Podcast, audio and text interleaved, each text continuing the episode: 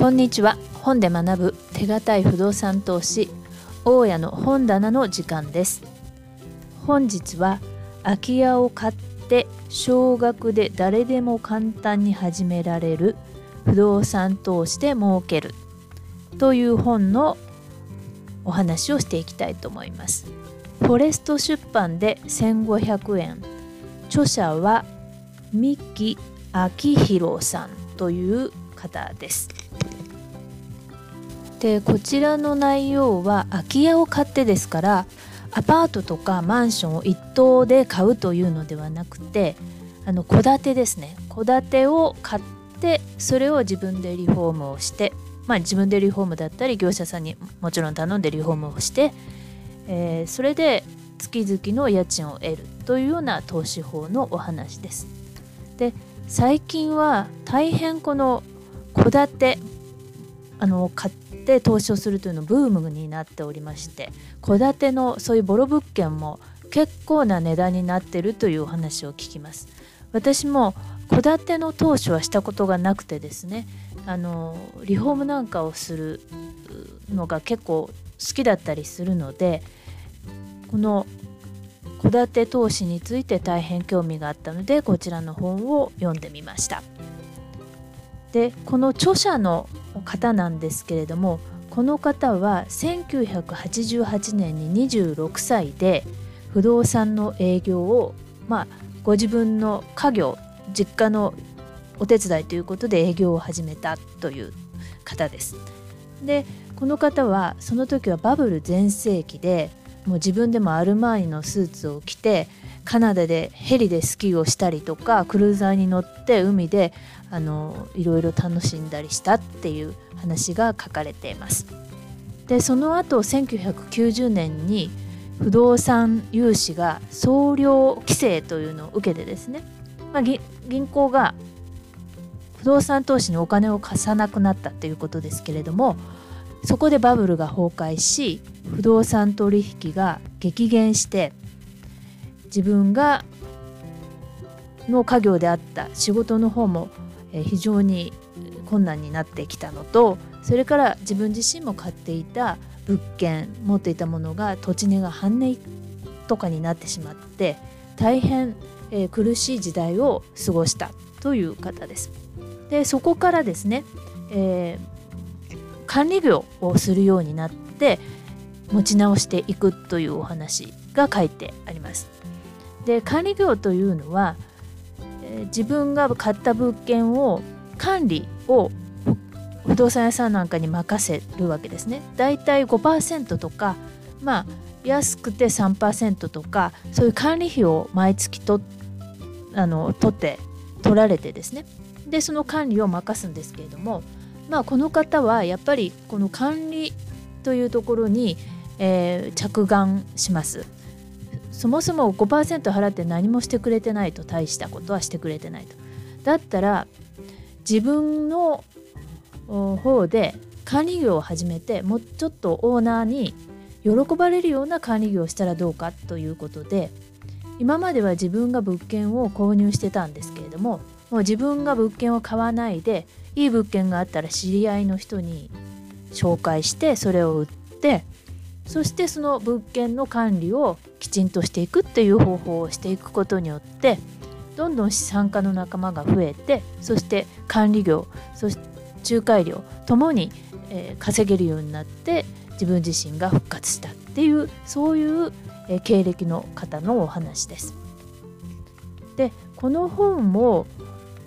前半と後半で説明していきたいと思いますがまず前半ではこの空き家を使った不動産投資で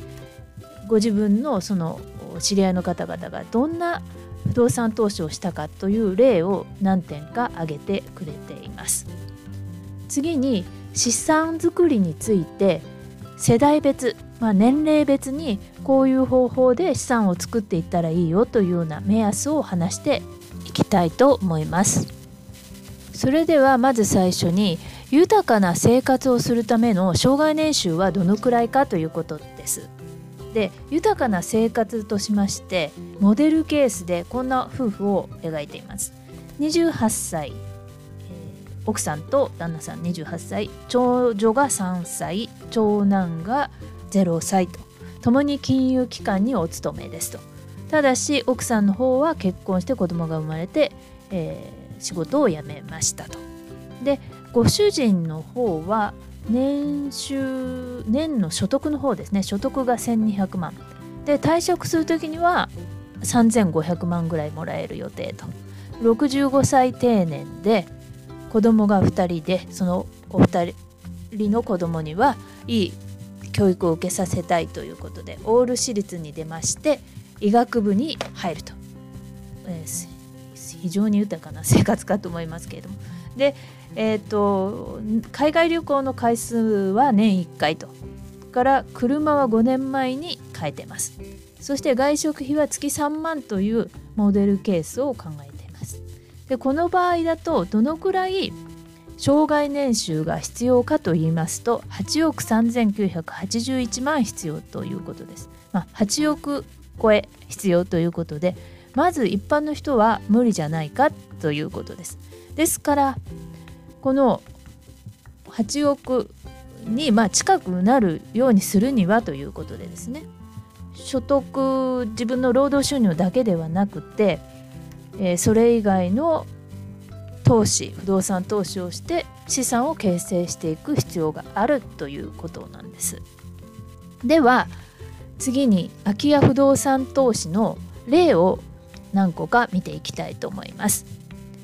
えー、築30年土地10坪木造2階建ての家ですねそれを投資として買った方の例があります。えー、この戸建ては300万円で買えてですね60万円のリフォーム代がかかったということです。まあ、築30年でもあの綺麗に住まわれてたりえ管理がしっかりしていればですねそんなにリフォーム代かからないということでまあ60万そんな高いリフォーム代ではないかと思います。そうすると全部で360万ですがこの方は400万の融資を受けて、えー、この戸建てを買ってこれを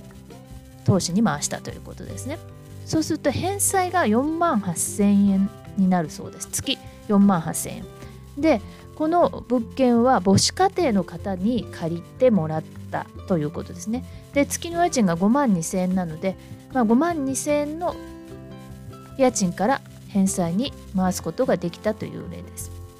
で次はですね、えーと、空き家率というのがありますが全国で空き家率って今13.5%くらいです。で、えー、特に実家ですねまあ親が、えー、年老いて、えー、亡くなった後の実家なんかが、えー、誰にも住まわれなくてそのまま放っておかれるっていうようなことがあります。でこの場合はですねこの例の場合はリフォーム代が150万円かかったということです。でその地域の相場の家賃がだいたい7万円くらいだったということでまあ、これはお子さんが2人いるような家族が借りてくれたということで、まあ、リフォーム代150万円を出しても、あの、実家親が住んでいた実家を直して、まあ、うまく貸せたという例です。でその次の例はですね不動産業者が古い相続物件の家は家を買わないかと言ってきて350万円ほどだったので物件を購入したという例です。ただしこの物件がリフォーム代があの高くつくということで、えー、見積もりを取ると500万円超える見積もりばかりでこんなにリフォーム代がかかってしまうのでは、えー、採算が取れないというふうに悩んだそうです最初は。で、えー、これはですねこのリフォーム代をよく見てみますと非常に新しい設備を入れてえー、建具や配管まで工事をしてクレームの出ないようになっているそういう見積もりが来ていたということなんですね。ですけれども、えー、こんなに新しいもので揃えてしまうとそれだったら新築の、えー、マンションでもいいんじゃないかっていうことになってしまいますしそういうものと比較されてしまいます。ですので、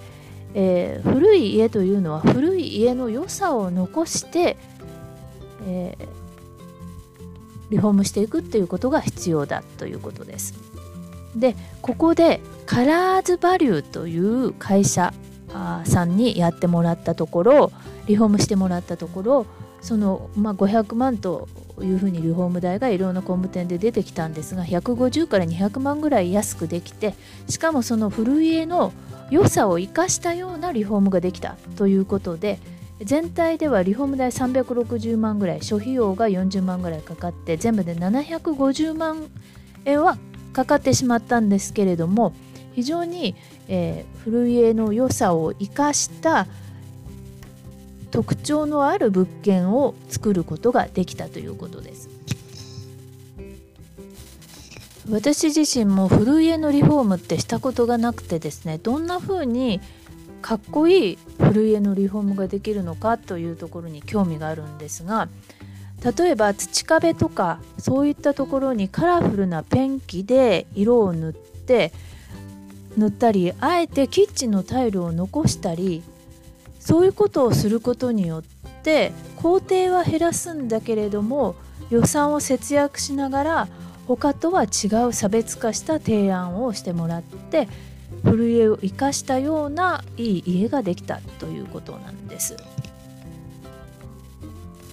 また畳の部屋なんかも畳の緑色の縁の部分が猫の足跡のような柄に変えてあったりとかですねそういう凝った提案なんかもあったということですそしてこの物件750万で仕上がりましたけれども実はさらに嬉しいことに900万円で買ってほしいあの売ってほしいですかね。売ってほしいという人が現れて、えー、それで売ることができたということです。はい、次の例ですけれどもこれはやはりまた親の家をどうするかという問題に、えー、なった時ですね。この方は、えー、セルフリフォームをしたと。やっぱりリフォーム業者さんに頼むと、まあ、それなりにお金が取られますので自分でスクールに通って技術を身につけてセルフリフォームをして今言ったように土壁なんかをあの可愛らしくして専用ペンキでカラフルに塗ったりしてですねやはりこれもすぐに入居者がついたということです。はい、最後の例になります。この物件は再建築不可の物件で連棟の物件だったということですね。まあ、再建築不可ということですから雪道が2メーター以上ないような物件だと再建築ができなくなりますということです。であと連棟ということですがから隣同士がこうくっついたような家がよくあると思うんですがそういったものなのでなかなかこれだと売れないですよというふうに不動産屋さんに言われた物件でこれを賃貸にもう売れないって言われたから、まあ、しょうがないですから賃貸に回したそうなんですけれども1年経っても賃貸なかなか客がつかなかったそうです。でこの著者の方が見に行くとあこれだと確かにあの人が借りるようにはならないだろうなと思うようなものだったそうです。この物件を貸せるようにするには200万ぐらいのリフォームが必要でそうすることによって月5万ぐらいの家賃が取れるんじゃないかという採算が立てられるようなものだったらしいんですね。でそうしたところでこの物件を買う人はいないかと探したところ150万円で買うという人がいたそうです。でこの方の考えだと150万で買ってリフォーム200万そうすると全体で350万です。で月5万円ですから年間60万円ですけれども年間60万を350万で割れば年の利回りとしては17%になるわけですね。そうするといきなり17%の物件を買うかどうかということになります。大変利回りが高いので当然それで買う方はいらっしゃるすなわち150万でこれはこの物件は誰も買ってくれませんよという不動産屋さんに言われた物件が150万で買ってくれる人がいるというふうになってこれはその値段で売却をしたという話になります。はい、以上で空き家の不動産投資の方法何種類かの例を見てきました。でえー、あとはですね不動産のレバレッジという言葉をよく聞くと思うんですけれども不動産投資の最高の魅力魅力はこのレバレッジにあるということですね。自己資本が100万円だったとして10%の利回りの物件を買うのであれば、えー、利益は10万円ということになります。100万 ×10% で、まあ、年10万円です。しかし100万円を頭金にして900万円を融資で借りてそれで1000万円の物件を10%で回すとすれば利益は10倍の100万円になります。これをレバレッジレバレッジと言います。で返済は入居者の家賃からこの、えー、900万借りた融資に対してはしていきますのでまさしくこれをレバレッジと呼んでいます。それで金儲けの能力と資産作りの能力というのは違うということですね。金儲けの能力というのはやはり学歴だったりそういったものによるところが多いんですけれども資産作りの方の能力というのはそれとはまた別だということです。この不動産のレバレッジという力あのを使ってですね自分に合った資産作りをしていくことができるということになります。本日は空き家を買って不動産投資で儲けるの前半戦で豊かな生活をするための障害年収についてまた空き家の不動産投資の例をいくつか見てまいりました。次回後半は資産作りを世代別にどういうふうにしていったらいいかということについて話をしていきたいと思います。ライフサイクル投資753の法則としまして70代50代30代で世代別にどういうふうに資産形成をしていったらいいかという話をしていきたいと思います。本で学ぶ手堅い不動産投資大家の本棚の時間を本日はこれで終わりにしたいと思います。また次回後半を楽しみにお待ちください。